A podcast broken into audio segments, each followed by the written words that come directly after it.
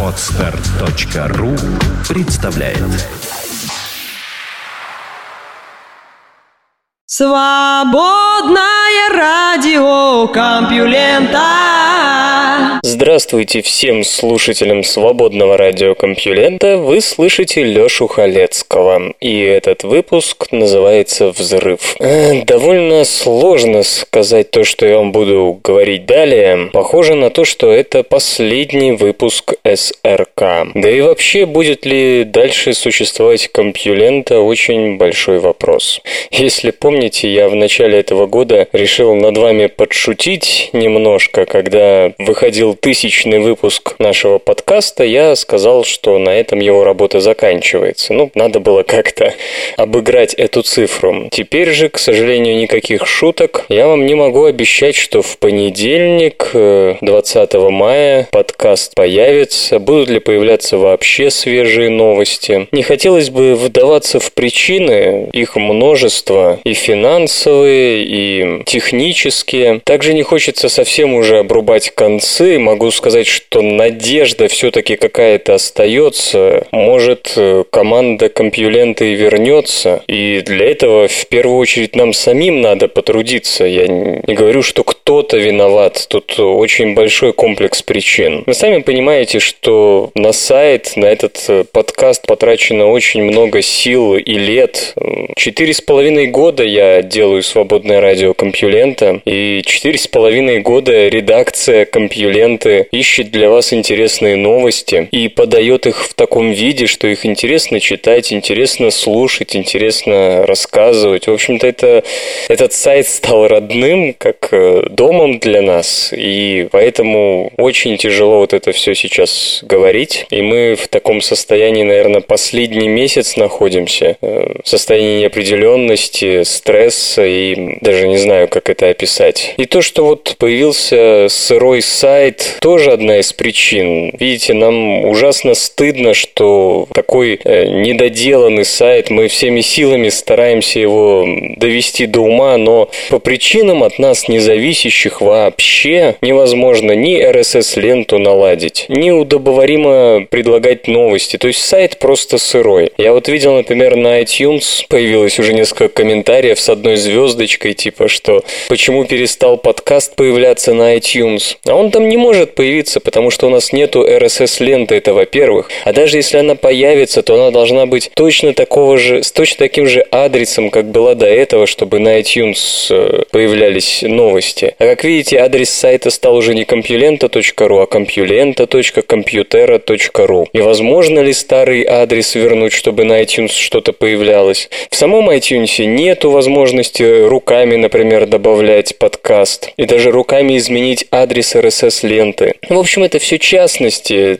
Зачем мне вам о них рассказывать? Просто, к сожалению, упадок. И даже несмотря на то, что посетителей на сайте меньше не становилось, наоборот, больше просмотров и так далее, но, видимо, видимо, мы недостаточно старались, видимо, что-то делали не так. И я очень благодарен вашим комментариям, э, которые появлялись и вот к той шутке, посвященной тысячному выпуску подкаста, и которые вот сейчас появляются в последние дни, где вы пишете, что э, сайт, подкаст стал для вас очень большой частью жизни, и вы не знаете, что будете делать без него. Я тоже не знаю, что буду делать. Наша редакция не знает, что еще будем делать. Ну, я это не хотелось бы негативно нагнетать. Э, жизнь-то будет продолжаться. Что-нибудь придумаем. Только вопрос, останется ли компьюлент, останется ли СРК, или это все уйдет. На данный момент, вот когда я записываю это обращение, все выглядит выглядит так, что, к сожалению, на этом история сайта и подкаста заканчивается. Кстати, если нас слушают представители других средств массовой информации или работодатели, то вот имеется редакция или спонсоры, которые могут предложить какие-то рекламные деньги, то мы открыты для предложений возможно, еще как-то удастся выкарабкаться из этой ситуации.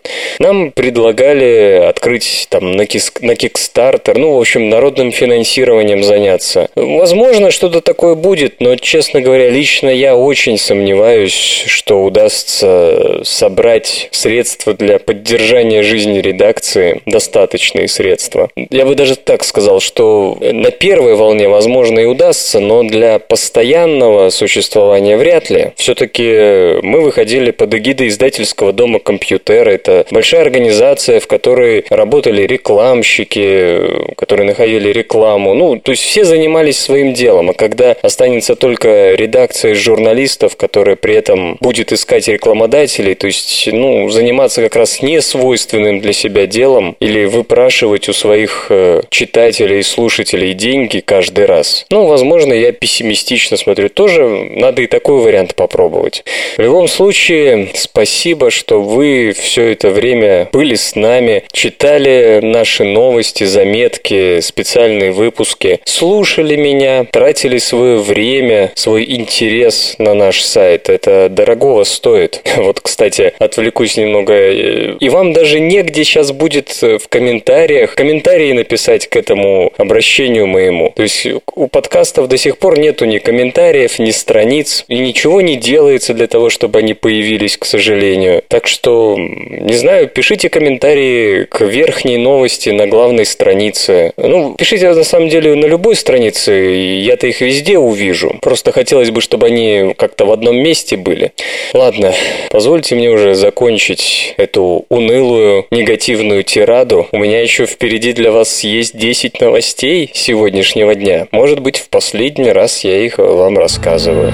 Наука и техника. Кто спас мир от ядерной войны 1983 года?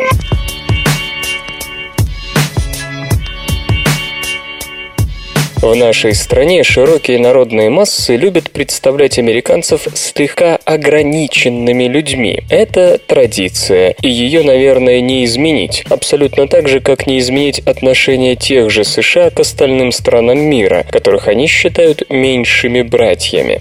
Однако, если мы хотим получить реальное представление о протекающих в Штатах процессах, полезно отделять наше представление о них от самой страны. Когда российская газета устами ее журналиста Владислава Воробьева заявляет, что Сара Пейлин после бостонских терактов перепутала Чехию и Чечню и сказала «Давайте пульнем парой ядерных ракет в Исламабад, сожжем Прагу, потом разбомбим к черту Тегеран», то это наше представление о тупых американцах. В жизни цитируемые слова Пейлин придумала сатиристическое электронное издание The Daily Current, за всю свою историю не опубликовавшее ни одного серьезного сообщения.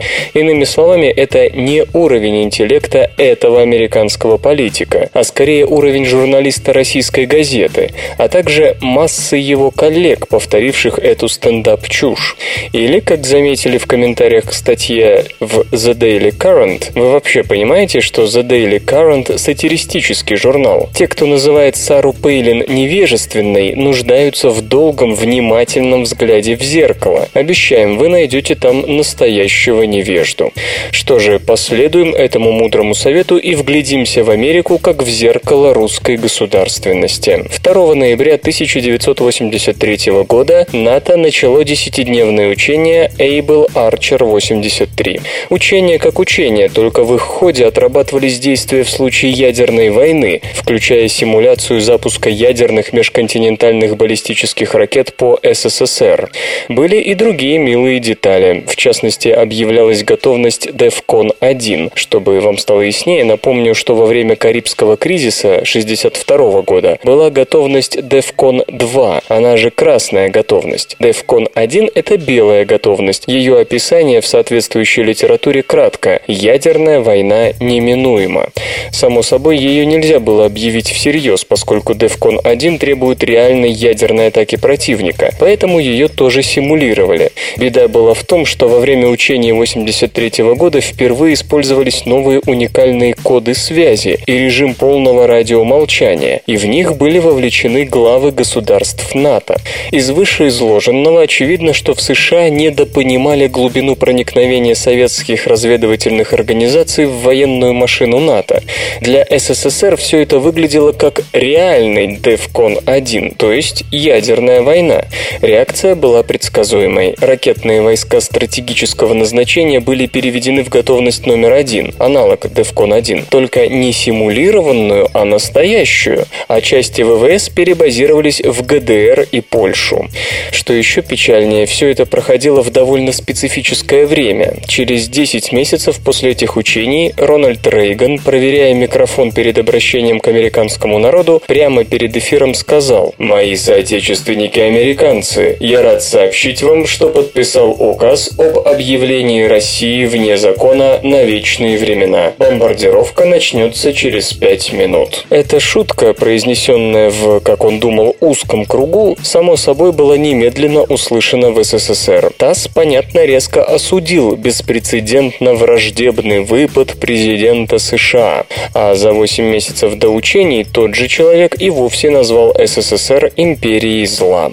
Нельзя сказать, чтобы советские лидеры были шокированы. В мае 81-го на закрытом заседании Политбюро ЦК КПСС, куда были приглашены высокопоставленные офицеры КГБ, Леонид Ильич Брежнев и председатель КГБ Андропов заявили, что США готовят ядерное нападение на СССР. Якобы для выработки средств противодействия Андропов сообщил о начале операции «Ракетно-ядерное нападение», проводимое КГБ и ГРУ. Детали не ясны. Странным выглядит и использование такой прозрачной аббревиатуры для наименования секретной операции, а единственным источником по ней служит перебежчик Олег Гордиевский, бывший полковник КГБ. Решение СССР было ответом даже не на риторику Рейгана, а на развертывание в Западной Европе 108 баллистических ракет с ядерными боеголовками «Першинг-2», время полета которых до целей в еврочасти СССР не превышало 4-6 минут.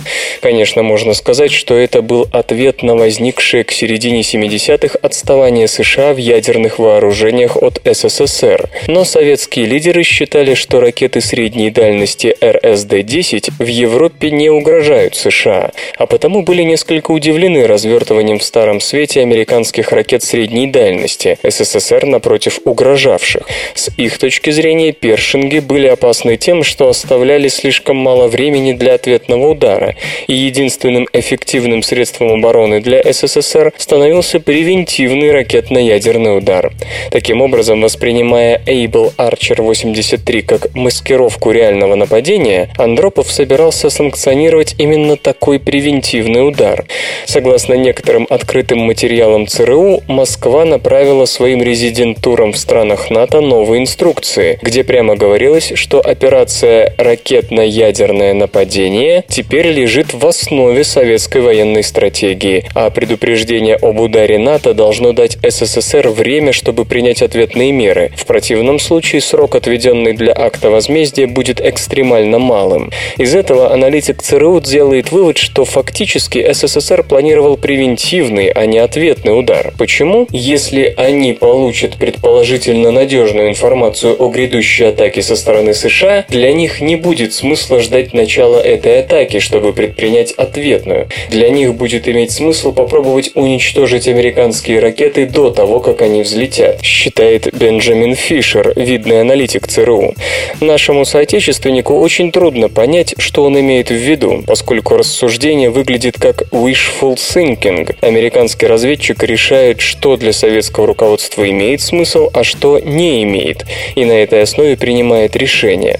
Глупо это в первую очередь потому, ибо непонятно, что именно в глазах конкретного советского руководства имеет смысл, а что нет. Скажем, в мае 41-го Жуков писал Сталину следующее. В условиях сосредоточения немецкой армии на нашей границе она имеет возможность предупредить нас в развертывании и нанести внезапный удар. Имеет смысл предотвратить это и разгромить немецкую армию, упредить противника в развертывании и атаковать германскую армию в тот момент, когда она будет находиться в стадии развертывания и не успеет еще организовать фронт и взаимодействие родов войск. Тем не менее, для советского руководства в тот момент мысль Жукова смысла не имела. Можно долго спорить о том, почему, но факт остается фактом. Логику вождей той поры пытаются понять уже 72 года, но явных успехов нет. С чего Бенджамин Фишер решил, что мышление Андропова он представляет лучше сталинского? Но поставим себя на место аналитика. Он всю жизнь работал против бодрой и уверенной в себе империи зла, коварно и расчетливо готовившей мировую революцию по всему миру. На его глазах в пламени последней исчез Индокитай, Вьетнам, Лаос, затем Полпот, треть Африки, а затем и Афганистан. Да может быть все было иначе, скажете вы, но воспринимали нашу страну именно так, и исходя из этого видения, превентивный удар со стороны СССР был логичен. Замечу, что мы ничего не знаем о реальных намерениях Андропова, но предположим, что американский разведчик прав, и экс-глава КГБ, а в тот период просто генсек, действительно хотел стереть США и весь остальной мир в постядерную пыль. Почему же не стер? Вопрос чего там интересный. Эйбл Арчер 83 никакими человеческими силами нельзя было отличить от настоящей войны. Да, гробы войска НАТО не заготавливали, но топливо и усиленный боекомплект к ним завезли. А Рейган, к сожалению, не был советским шпионом и не мог успокоить наше руководство, пояснив, что симулирование ракетных пусков и белая готовность всего лишь шутка, как и его будущая фраза «бомбардировка СССР начнется через пять минут». Есть две версии того, кто спас мир в этой ситуации, рассказав советской стороне правду об учениях и сняв недрогнувший палец генсека с условной красной кнопки. Одну из них поведал Олег Гордиевский и его друзья из Ми-6. По ним, узнав от Гордиевского, в ту пору двойного агента, о панике в советском руководстве из-за того, что под видом учения Запад готовится к ядерному удару по СССР, США и Великобритания смогли уменьшить точность имитации учениями реального удара, что успокоило СССР и позволило Западу избежать превентивного удара с советской стороны, обладавшей более мощным ядерным арсеналом. В некоторых пересказах добавляется, что сообщение Гордиевского об отсутствии у НАТО реальных намерений напасть в ноябре 1983 года также успокоили советское руководство. Э, замечу, я сказал, что так считают Олег Гордиевский и его друзья из Ми-6. ЦРУ же в лице Бенджамина Фишера слегка сомневается в деталях. Его источники согласны. После Гордиевского Лондон отправил Вашингтону четкое сообщение «Прекратите помогать ястребам и начните поддерживать голубей». Но неясно, насколько это были аналитические выводы на основе информации Гордиевского, а насколько собственные мысли британской верхушки во главе с Тэтчер.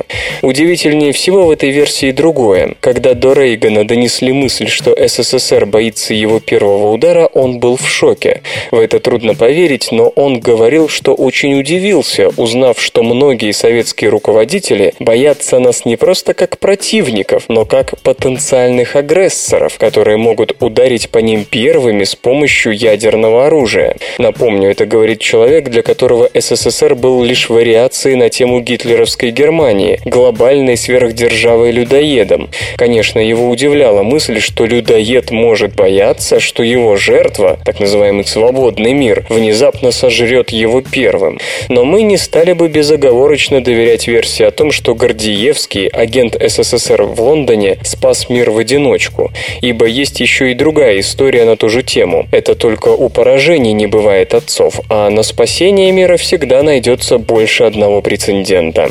Гражданин ФРГ Рейнер Вольфганг Руб, завербованный Штази в 1968 году, в 1983 работал в политическом отделе директората экономики НАТО, где массово фотографировал документы НАТО вплоть до помеченных грифом Cosmic Top Secret, что в переводе на русский означает примерно «мечта разведчика».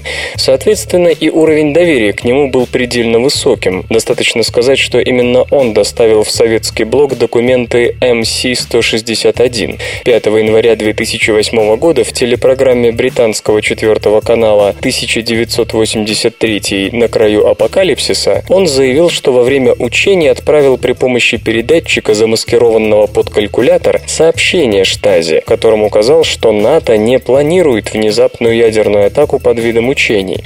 Как он утверждает, это сыграло важнейшую роль в предотвращении превентивного ядерного нападения СССР. Кстати, граждане из ЦРУ считают его мнение небезосновательным. Так что выбирайте сами, в каком мире вам больше нравится жить, спасенным советским предателем или западногерманским агентом Штази.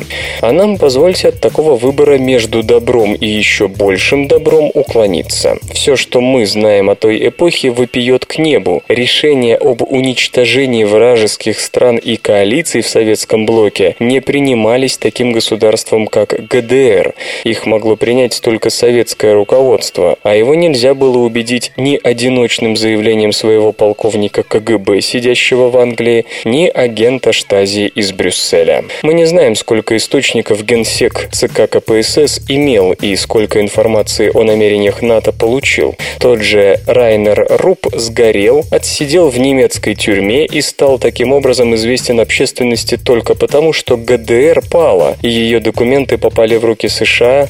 СССР пал, но его документы минули руки западных держав. Оттого мы не имеем ни малейшего представления о том, сколько Рейнеров Рупов было у Андропова. Но дело даже не в разведке, которая, скорее всего, доложила точно безо всяких агентов штази и перевербованных предателей.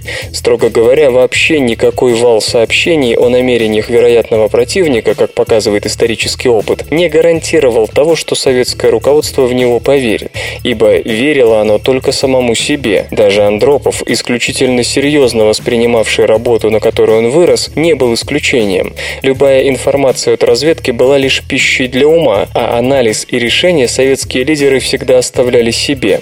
Андропов был не просто мягкой прокладкой между кнопкой и воображаемой угрозой первого удара со стороны Запада. Он был основной частью этой кнопки. И в конечном счете в основном его здравомыслию ему обязаны тем, что всем человечеством не сгорели в пламени ядерной войны.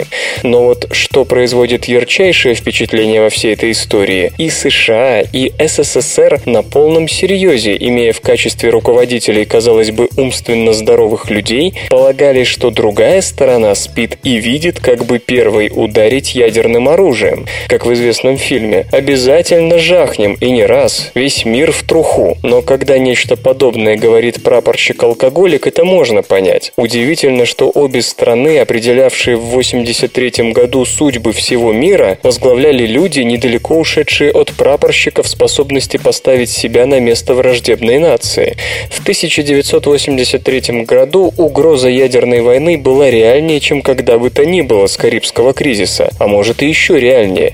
И единственной ее причиной было абсолютное непонимание советским и американским руководством мышления друг друга. Обе стороны считали себя моральными и вменяемыми, полагая, что ядерная война убьет и победителя, и побежденного. А вот лидеру врагов они тотально отказывали как в морали, так и в здравой оценке ситуации. Шутки Рейгана про бомбежку СССР в 84-м оттого и воспринимались столь же серьезно, как росказни сатиристического сайта о том, что крупные американские политики предлагают нанести ядерный удар по Чехии в 2013-м.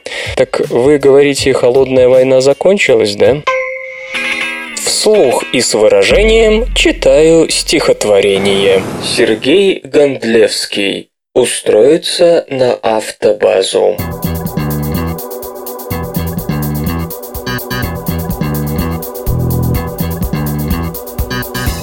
Устроиться на автобазу и петь про черный пистолет. К старухе-матери ни разу не заглянуть за 10 лет. Проездом из Газлей на юге с канистрой кислого вина одной подруге из Калуги заделать сдуру пацанам. В Рыгаловке рагу по средам, горох с треской по четвергам, божиться другу за обедом, впаять завгару по рогам. Преодолеть попутный гребень тридцатилетия, чем свет возить налево лес и щебень, и петь про черный пистолет. А не обломится халтура уснуть щекою на руле, спросонья вспоминая хмуро Махаловку в Махачкале. Наука и техника. Трехколесный автомобиль с тысячекилометровым запасом хода рвется на американский рынок.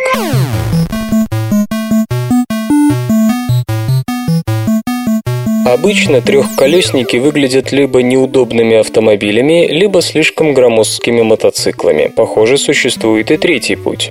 СРК неоднократно рассказывала о различных трехколесниках, которые в последнее время модно делать электрическими, а то и с педальным приводом. Но пока, увы, не все готовы крутить педали, находясь не на транспортном средстве, а непосредственно в нем, или как с электроверсиями ограничиваться дальностью в 50 километров. Именно в расчете на таких водителей стартап Elio Motors из США разработал Elio. Это двухместный трехколесник с двигателем внутреннего сгорания и пустым весом в 362,5 килограмма. Разумеется, посадочная формула 1 плюс 1, то есть на второе место сзади может сесть с комфортом только не слишком крупная женщина или ребенок, а багажник обещан всего в 62 литра. Но на этом, похоже, минусы машины и заканчиваются. Несмотря на трехцилиндровый литровый мотор в 70 лошадиных сил, Элио разгоняется до 96,6 км в час за 9,6 секунды.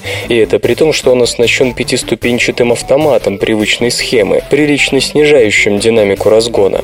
Максимальная скорость равна 161 км в час. Расход топлива в городе для такой массы довольно высок, автомат же, и составляет 4,8 литра на 100 км. На шоссе, правда, заявлено 2,8 литра на 100 км, что при 30-литровом баке дает дальность в 1081 км, куда больше, чем может проехать стандартный современный автомобиль, тем более с автоматом.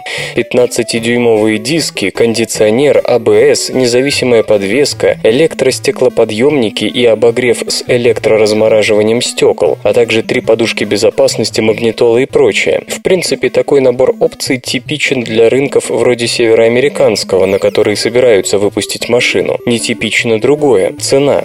Заявлено, что продажи начнутся по 6800 долларов, включая полную трехлетнюю страховку, при том, что самая дешевая массовая модель автомобиля в США стоит 12 тысяч долларов.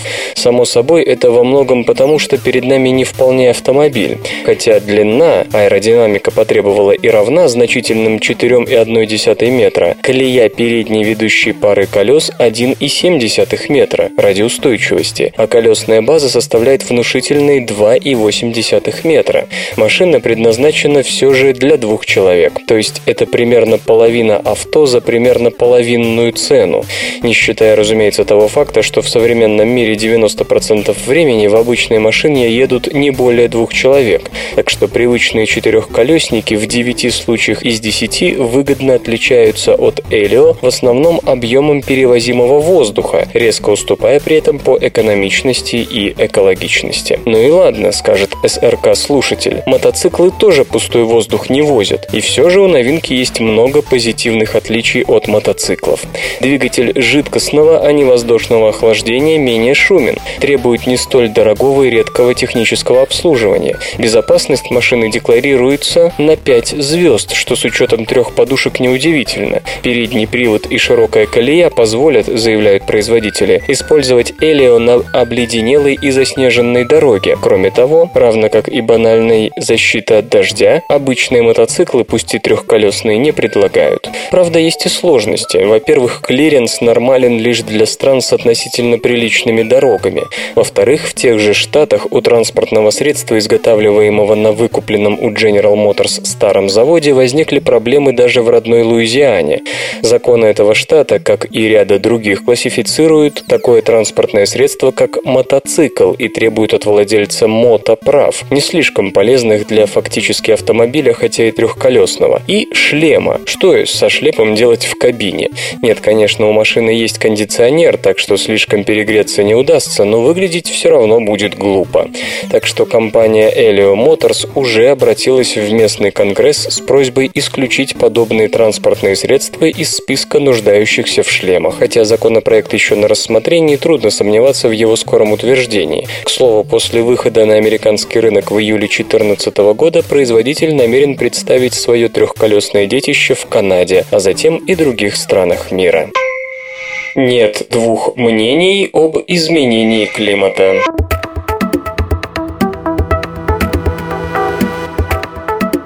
Более половины американцев и слушателей СРК уверены, что среди ученых-климатологов по поводу антропогенного характера изменений климата существуют значительные разногласия.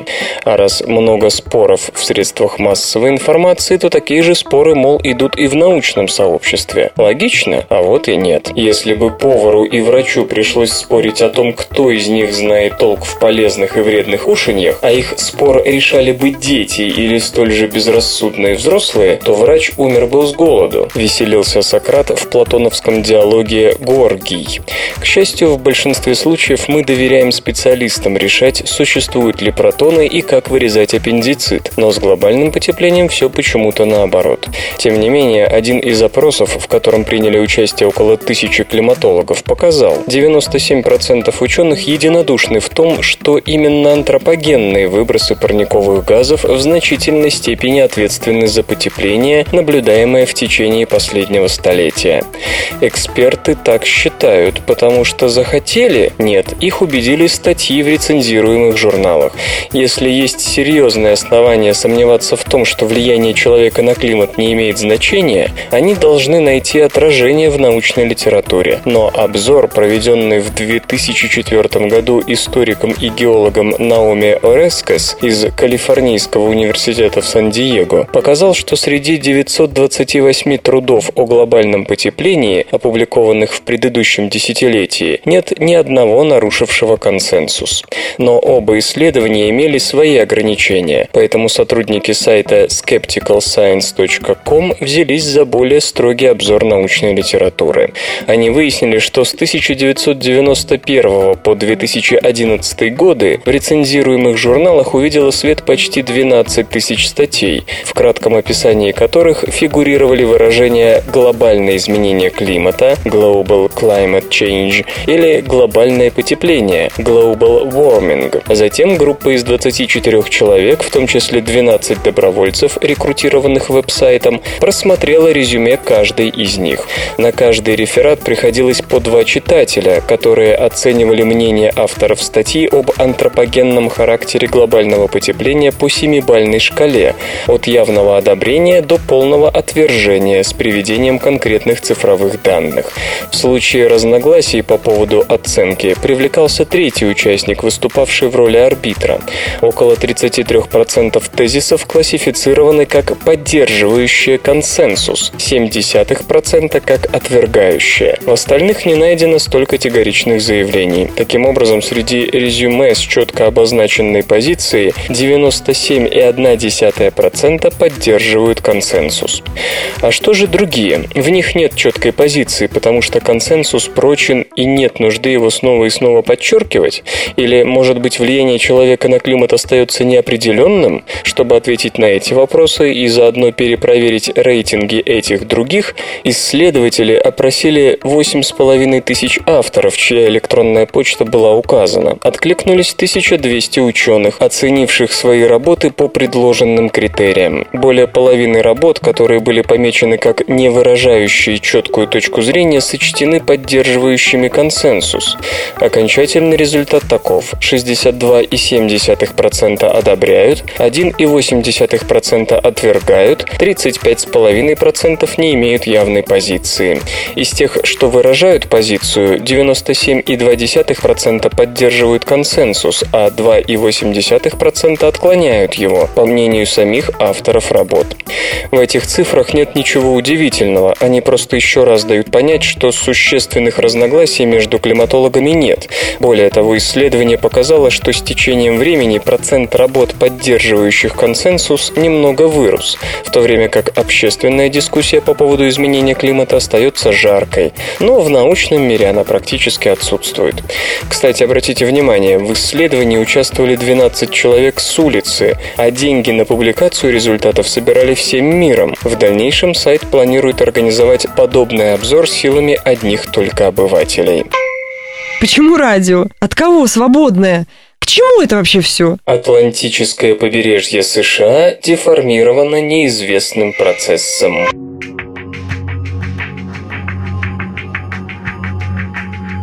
По сравнению с западной частью Северной Америки, гористой, вулканической и сейсмоопасной, геологически спокойное восточное побережье получило наименование пассивной континентальной окраины. Однако новые геологические модели говорят о том, что бурлящие недра Земли деформируют и искривляют эту и многие другие так называемые стабильные области. Три миллиона лет назад Земля была на несколько градусов теплее, чем сегодня, и примерно такая же температура ждет нас в 2100 году. Геологи хотят знать, как береговые линии континентов выглядели в плеоцене, дабы прогнозировать грядущие изменения уровня моря. Ученые предполагали, что пассивные континентальные окраины, вроде равнин Атлантического побережья и близлежащего морского дна, не подталкиваются вверх геологическими силами. Считалось, что напротив, побережье плавно и неумолимо опускается, ибо порода под ним охлаждается. Но песок и почва, смытые с суши, заполняют пространство, освобождаемое тонущей континентальной окраиной. Следовательно, древние береговые линии должны оставаться ровными и горизонтальными, отмечая колебания уровня моря. Одна из таких линий – пляж эпохи Плеоцена Оранжбург-Скарп, протянувшийся от Флориды до Северной Каролины. Но он не ровный, а комками и складками, что твой ковер. Может, что-то все же подталкивает сушу вверх? Геолог Дэвид Роули из Чикагского университета США и его коллеги разработали модель движения горячего вещества в земной мантии, очень вязком, хотя и твердом слое породы между корой и расплавленным ядром. Именно такие плюмы, восходящие потоки в мантии, несут ответственность за гейзеры Йеллоустоуна и вулканы Гавайев. Весь этот процесс очень напоминает то, что происходит в гелевой лампе. Группа господина Роули обнаружила едва различимое движение мантии под восточной частью Северной Америки, включив в модели слой относительно жидкой породы непосредственно под жесткой оболочкой Земли – астеносферу. А модель, не учитывавшая астеносферу, показала, что Оранжбург должен тонуть. Однако очевидно, что он поднимается, причем неравномерно, то тут, то там. По словам господина Роули, подобный эффект он моделировал для Африки и плато Колорадо на юго-западе США. «Вся Земля едет на динамической мантии», — говорит он. Динамическая мантия могла настолько перекосить пассивные окраины, что исследователи неверно прочитали геологическую запись об изменениях уровня моря в Плеоцене и сочли их более резкими, чем они были в действительности. По-видимому, авторам климатических моделей придется пересмотреть прогноз повышения уровня моря в условиях глобального потепления. Динамическая топография, отмечу еще раз, не меняет уровень моря, но передвигает отметки, по которым судят о климате Земли в прошлом.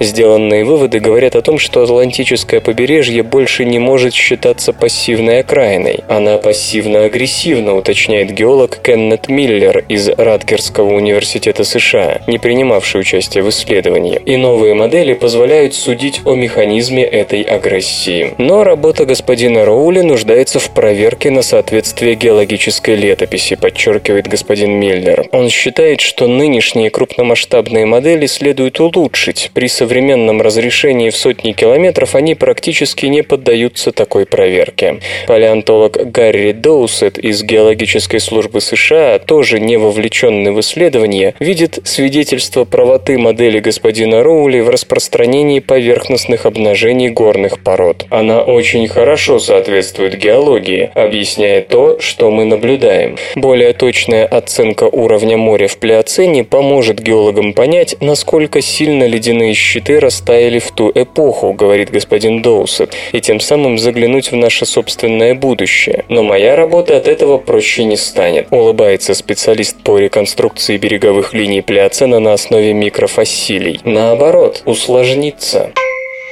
Электрошок стимулирует математические способности.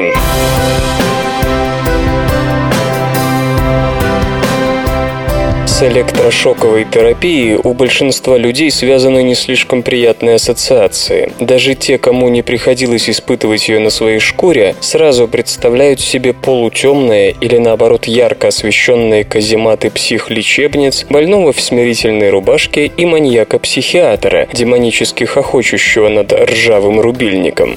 В последнее время, впрочем, электрошоковая терапия все больше привлекает внимание исследователей. Выяснилось, что насколько электрическая стимуляция благотворно влияет на мозг и что таким способом можно, к примеру, ускорить восстановление речи после инсульта или даже снять депрессию. Более того, недавно удалось выяснить, что с помощью мягкого электрошока можно стимулировать высшие когнитивные функции. В 2010 году Рой Коэн Кадеш из Оксфордского университета Великобритания установил, что электрическая стимуляция помогает выполнять базовые числовые операции, например, сравнивать количество, то бишь больше или меньше. Ученые тут же предположили, что электростимуляция влияет и на более изощренные математические способности, но подтвердить гипотезу удалось только сейчас. В новой серии опытов приняли участие 25 добровольцев. На голову им надевали электроды, так, чтобы они находились как раз над зонами префронтальной коры, отвечающей за арифметические операции. Затем на электроды подавали ток, который постепенно нарастал до 1 мА, а потом начинал колебаться между максимальным и минимальным значениями. С другой группой испытуемых проводили ложную стимуляцию. Им давали почувствовать легкий начальный электроукол, после чего отключали ток. В течение пяти дней, пока длился опыт, добровольцы выполняли математические задания. Нужно было либо запомнить некое арифметическое равенство, либо выполнить цепочку арифметических действий. На тест отводилось 20 минут. В начале эксперимента обе группы показывали одинаковые результаты, но потом те, кто получал электроразряд в мозг, начали обгонять контрольных подопытных. В целом, электростимуляция улучшала математические способности от 2 до 5 раз. Одновременно ученые видели повышенную активность соответствующих областей мозга. Спустя полгода авторы работы вновь пригласили участников эксперимента и предложили им те же тесты. И что же, испытуемые, прошедшие через электростимуляцию, выполняли задания на 30% быстрее, а арифметические области мозга у них активировались сильнее. Скорее всего, для столь длительного эффекта требовалось именно сочетание стимуляции и арифметических упражнений, то есть стимуляция сама по себе не смогла бы так хорошо и надолго продвинуть мозг в арифметике.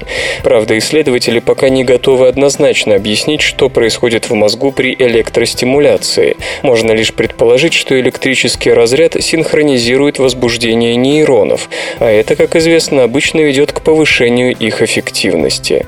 Не слишком ясно пока и то, сопровождают ли подобную стимуляцию какие-нибудь побочные эффекты. Впрочем, до сих пор ничего такого не замечалось. Вполне возможно, что с помощью электростимуляции можно улучшить и другие высшие когнитивные функции, а не только способность к решению арифметических задач.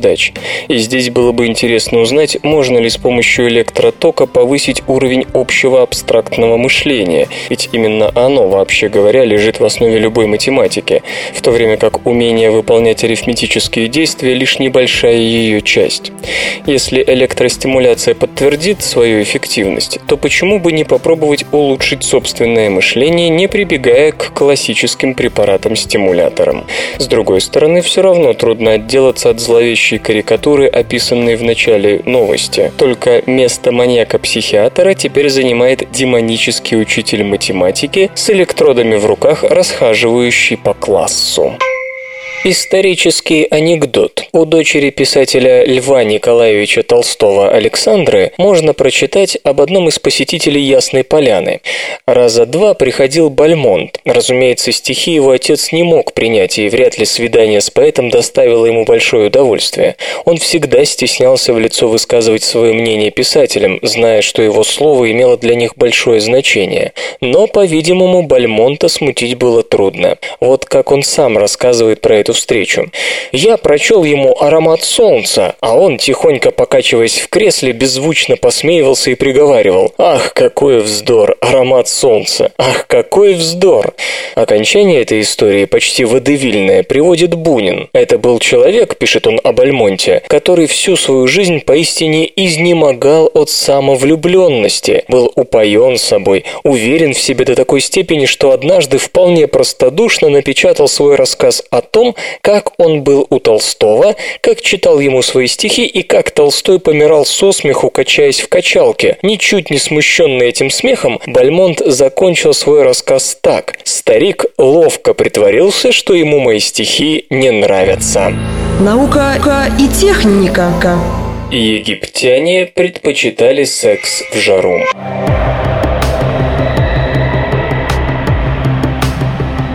В Древнем Египте предпочитали зачинать детей в июле и августе, в самое жаркое время года. К такому выводу пришли исследователи, копавшиеся в некрополе оазиса Дахла, возрастом 1800 лет. Это место расположено примерно в 720 километрах к юго-западу от Каира. Люди, похороненные там, жили в древнем городе Келлис с населением в несколько тысяч человек. То были времена господства Римской империи и распространения христианства но традиционные египетские верования все еще сохраняли силу. На сегодня раскопано 765 могил, в том числе извлечены останки 124 индивидов, погребенных через 18-45 недель после зачатия. Прекрасная сохранность позволила исследователям датировать возраст на момент смерти. Удалось также определить месяц кончины, поскольку могилы ориентированы по восходящему солнцу, которое в течение года поднимается в разных и хорошо известных известных местах. Эти наблюдения и другая информация говорят о том, что пик рождаемости в Келлисе приходился на март и апрель, то есть детей предпочитали делать в июле и августе, когда температура в Дахле зачастую превышала 40 градусов по Цельсию. Пик смертности женщин детородного возраста тоже приходился на март и апрель, то есть значительное число матерей умирало во время родов. Ранее картину рождаемости в Древнем Египте пытались восстановить по данным переписи, летописей, а могилы рассказали об этом впервые. Это отмечает ведущий автор исследования Лана Уильямс из Университета Центральной Флориды. Для других древних культур Средиземноморья летний секс не был характерен. Слишком сильная жара, она, как правило, снижает либидо, а порой и качество спермы. Однако в самое жаркое время жители Египта ложились в постель с целью зачать ребенка более чем на 20% чаще, чем в среднем за год. Вероятно, это было связано с поверьем, ассоциированным ассоциировавшим женскую фертильность с разливом Нила, который приносил на поля плодородный ил. По словам госпожи Уильямс, этот обычай сохранялся и впоследствии, после принятия христианства, и даже дожил до наших дней. По данным Всемирной организации здравоохранения, пик рождаемости в Египте в 20-30-х годах прошлого века тоже приходился на март и апрель. С самой большой неохотой детей зачинали в районе января, на 20% реже, чем в среднем среднем за год, а это уже, по-видимому, было связано с новой религией, христианством, которое требовало воздержания в определенные дни. В раннем египетском христианстве муж и жена должны были избегать секса по субботам, воскресеньям, средам и пятницам в течение 40 дней Великого Поста и перед причастием. По какой-то причине жители Келлиса строже всего следовали этим рекомендациям именно в январе. Госпожа Уильямс полагает также, что сам факт планирования зачатия зачатия указывает на наличие контрацептивов. Действительно, древнеегипетская медицина знала несколько противозачаточных средств. Например, Кахунский папирус, составленный около 3800 лет назад, упоминает крокодилей помет и мед в качестве ингредиентов он их. Каким образом они употреблялись, из текста трудно понять. Один из вариантов прочтения гласит «смазать матку, предварительно обработав ее натром». По мнению госпожи Уильямс, это не столько предотвращало зачатие, сколько отбивало у мужа охоту. И все же в этих снадобьях был биологический смысл. Крокодилий помет повышает кислотность, а мед обладает антибактериальным действием. Конечно, с современными спермицидами не сравнить, но тоже в некоторой степени эффективно. Интересно, что данные переписи римского времени говорят о другом. Рождаемость в Египте достигала пика в мае и июне. Это противоречие объясняется очень просто. Переписи были приурочены приурочены к периодам сбора налогов, и простой люд, естественно, тянул с регистрации новорожденных до последнего. Эмоции придают музыке цвет.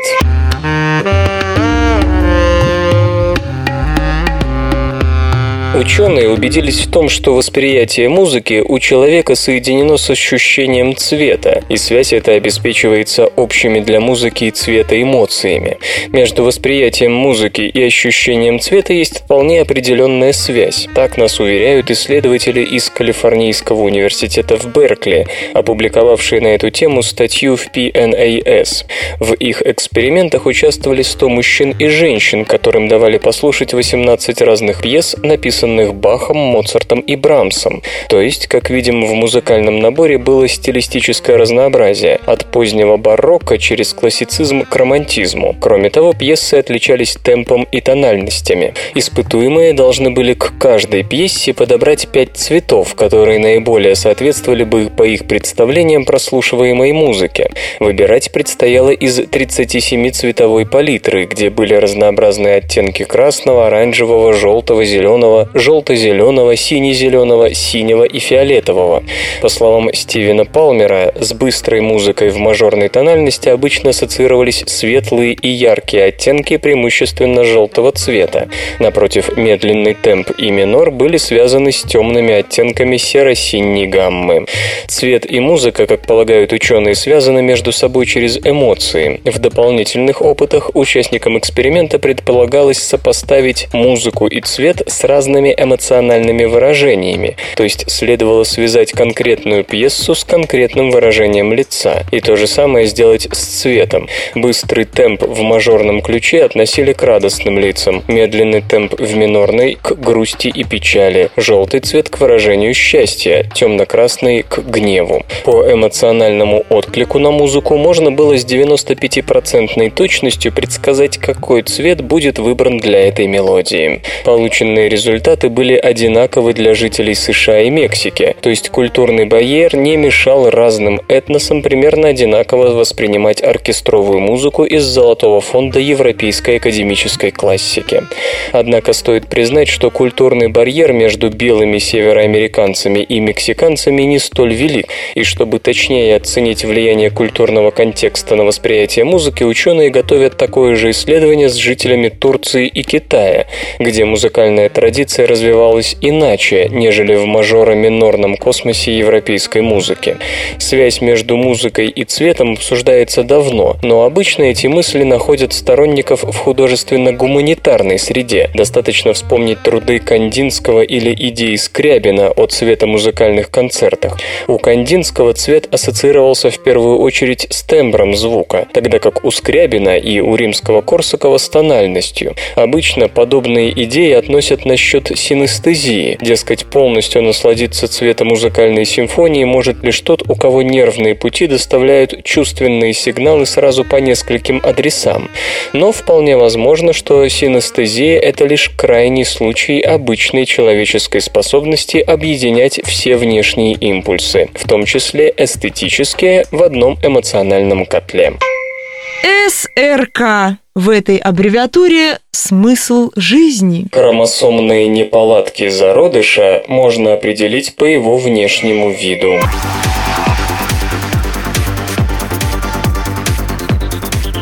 Одна из основных проблем в экстракорпоральном оплодотворении, ЭКО, связана с возможным хромосомными аномалиями развивающегося эмбриона. При ЭКО оплодотворение происходит в буквальном смысле в пробирке. Яйцеклетка и сперматозоид встречаются под присмотром врачей, после чего зародыш до определенной стадии развивается там же, в пробирке, а потом его пересаживают в матку. ЭКО помогает стать родителями бесплодным парам, однако если в зародыше произошла хромосомная неполадка, он просто не сможет продолжить развитие. И даже если и сможет, то полноценный человек из него вряд ли получится. Тут достаточно вспомнить синдром Дауна. До сих пор возможные мутации у зародыша выявляли с помощью биопсии, которую брали перед пересадкой зародыша в матку. Но для биопсии нужно отобрать у будущего человечка клетки, а на той стадии развития, когда происходит пересадка зародыша матери, у него каждая клетка на счету. Обычно обычно берут те клетки, которые требуются для формирования плаценты, однако в идеале хорошо бы вообще ничего не трогать. Исследователи из биомедицинской компании Care Fertility, Ноттингем, Великобритания, пришли к выводу, что состояние зародыша можно оценить, не отбирая у него клетки для хромосомного анализа. Технология для этого, собственно, уже была создана. Это так называемая TLI – Time Lapse Imaging, суть которой сводится к покадровой съемке съемки развивающегося эмбриона. TLI позволяет проводить морфокинетический анализ, следя за тем, как у зародыша появляются новые клетки, с какой скоростью и в каком порядке. Нужно было сделать еще шаг и сопоставить данные морфокинетического анализа с развитием неправильных зародышей.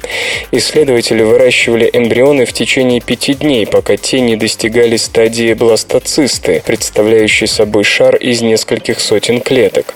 Затем из внешнего слоя клеток брали несколько для хромосомного анализа. Оказалось, что хромосомные неполадки задерживают формирование бластоцисты, что эта стадия наступает у таких эмбрионов позже, и что самое главное, это вполне можно увидеть на глаз с помощью покадровой съемки. Просто нужно знать, на что обращать внимание. Ученые назвали два основных временных рубежа, когда происходит сбой в развитии зародыша.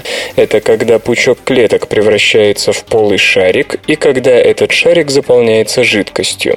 Если имеет место хромосомная неполадка, оба процесса произойдут на 6 часов позже, чем у нормального зародыша.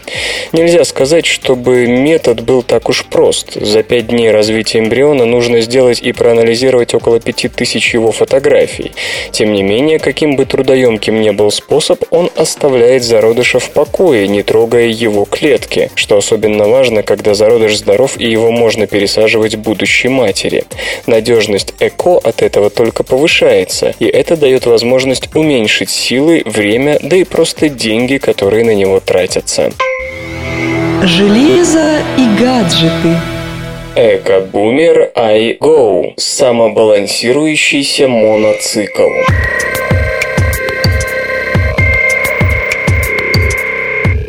Как и в случае с самокатами Segway, транспортное средство управляется наклоном тела в нужную сторону. Приобрести экобумер iGo можно по ориентировочной цене в 1600 долларов.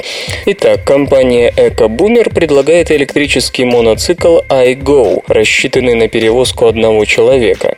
Индивидуальное средство передвижения оснащено 16-дюймовым колесом и системой самобалансировки с применением гироскопа. Как и в случае с самокатами Segway управляется моноцикл наклоном тела в нужную сторону. В движение EcoBoomer iGo приводит 500-ваттный электромотор, питающийся от ионно-литиевого аккумулятора емкостью 8 ампер-час. Для полной подзарядки батареи, как утверждается, хватает 3 часов. Моноцикл может транспортировать пассажира и груз общей массой до 115 килограммов. Максимальная скорость движения 21 км в час. Дальность хода на одной подзарядке достигает 30 километров, ну а весит моноцикл 26 килограммов. Отличительной оформительской особенностью EcoBoomer iGo при желании можно считать ленты цветных светодиодных огоньков на корпусе. Ориентировочная цена изделия 1600 долларов. Система Inside Out расскажет о том, как прошел день.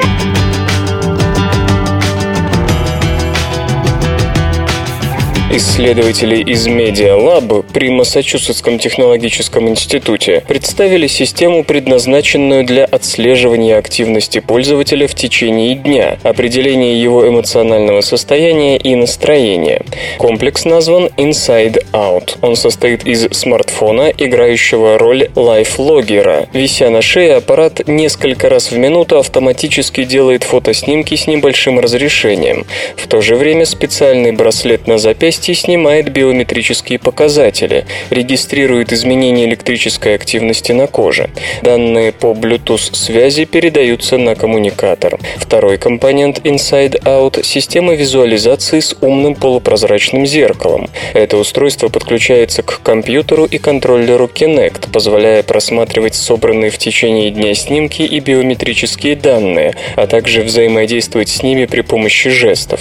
Разработчики надеются, что Inside Out поможет в первую очередь семьям с детьми, страдающими аутизмом. Система позволит следить за активностью ребенка в течение дня и выявлять события, которые привели к эмоциональному всплеску.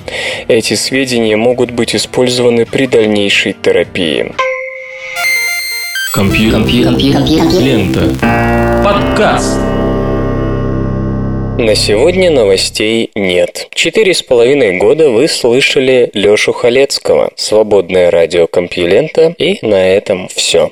Скачать другие выпуски подкаста вы можете на podster.ru